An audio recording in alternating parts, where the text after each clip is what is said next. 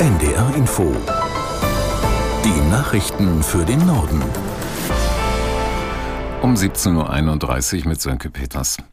Die islamistische Terrororganisation Hamas will noch heute weitere israelische Geiseln freilassen. Ob die bis morgen früh geltende Feuerpause verlängert wird, ist noch immer unklar. Aus Tel Aviv Julio Segador. In Brüssel erklärte US-Außenminister Blinken, der morgen in Israel erwartet wird, er wolle die Feuerpause gerne ausweiten. Man habe einiges erreicht. Geiseln seien freigekommen. Den Menschen in Gaza sei es möglich gewesen, an Hilfsgüter zu gelangen. Khazi Hamad, einer der führenden Sprecher der Hamas, schlägt unterdessen aus seinem Exil im Libanon einen Tausch aller Geiseln gegen alle palästinensischen Häftlinge in Israel vor. Für einen dauerhaften Waffenstillstand. Was für Israel nur schwer zu akzeptieren wäre. Die Preissteigerungen in Deutschland haben sich im laufenden Monat weiter abgeschwächt. Wie das Statistische Bundesamt mitteilte, liegt die Inflationsrate nur noch bei 3,2 Prozent. Im Oktober mussten die Verbraucherinnen und Verbraucher für Waren und Dienstleistungen noch 3,8 Prozent mehr bezahlen als ein Jahr zuvor. Der niedrigste Stand seit zweieinhalb Jahren sei vor allem auf gesunkene Energiepreise zurückzuführen, so das Bundesamt. So hätten sich vor allem die Preise für Heizöl zuletzt merklich verringert, trotz des anhaltenden Nahostkonflikts. Das Handelsgericht Wien gestattet der Signa Holding ein Sanierungsverfahren unter Eigenverwaltung. Dem Konzern gehört unter anderem die Warenhauskette Galeria Karstadt Kaufhof. Er baut außerdem den Elbtower in Hamburg. Was sie was für sie das Sanierungsverfahren bedeutet, erklärt Wolfgang Fichtel in Wien. Wenn das alles so läuft wie von Signa vorgeschlagen, dann heißt das erstmal sehr, sehr viel Arbeit für den gerichtlich bestellten Verwalter. Signa ist komplex verschachtelt. Das muss erstmal sortiert werden. Was ist an den Werten wirklich da? Welche Immobilien, welche Geschäftsfelder sind was wert? Und dann muss entschieden werden, was kann weg und für wie viel und was sollte Signa für einen Neustart behalten. Das betrifft dann auch die Mitarbeiterinnen und Mitarbeiter von Galeria Karstadt Kaufhof. Deren Zukunft bleibt unklar Davon ist aber ja schon länger die Rede.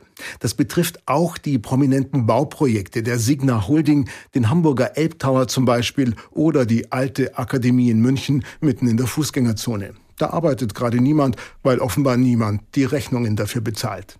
Die NATO wird die Ukraine in ihrem Kampf gegen Russland weiter unterstützen. Darauf haben sich die Außenminister der 31 NATO-Staaten auf ihrem Treffen in Brüssel verständigt. Welche Hilfszusagen es gibt, erklärt Sabrina Fritz aus Brüssel. Also die Ukraine kann jetzt nicht mit konkreten Sachen nach Hause fahren. Also es ist jetzt nicht so, dass zum Beispiel mehr Geld oder neue Waffenlieferungen beschlossen wurden. Aber ich glaube, was die Ukraine mitnehmen kann, das ist wirklich die hundertprozentige Unterstützung der NATO-Mitgliedstaaten, dass man sagt, man will die Ukraine weiter unterstützen in ihrem Kampf gegen Russland.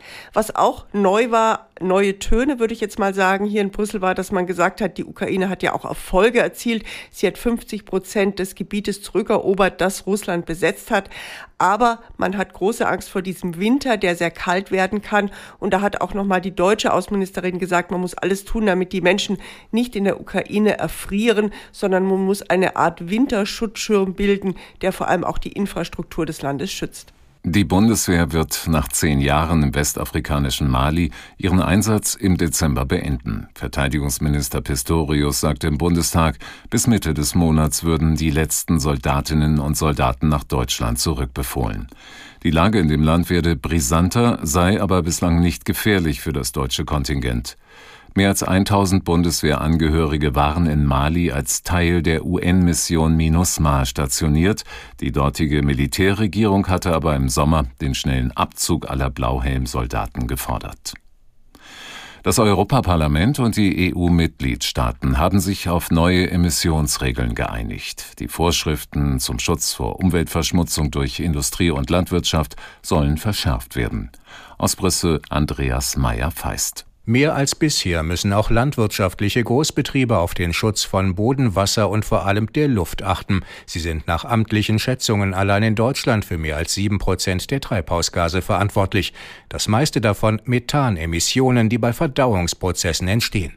Hier und bei anderen Schadstoffen wie Ammoniak oder Stickoxiden sollen neue Grenzen für mehr Umwelt- und Gesundheitsschutz sorgen. In der Schweine- und Geflügelzucht müssen sie in Zukunft auch von weniger großen Betrieben als bisher beachtet werden. Die Rinderzucht bleibt außen vor, anders als ursprünglich geplant. Das Europaparlament wollte diesen Bereich schonen. Konservative, liberale und rechte Parteien haben sich hier durchgesetzt, zum Ärger der Umweltschützer. Das waren die Nachrichten.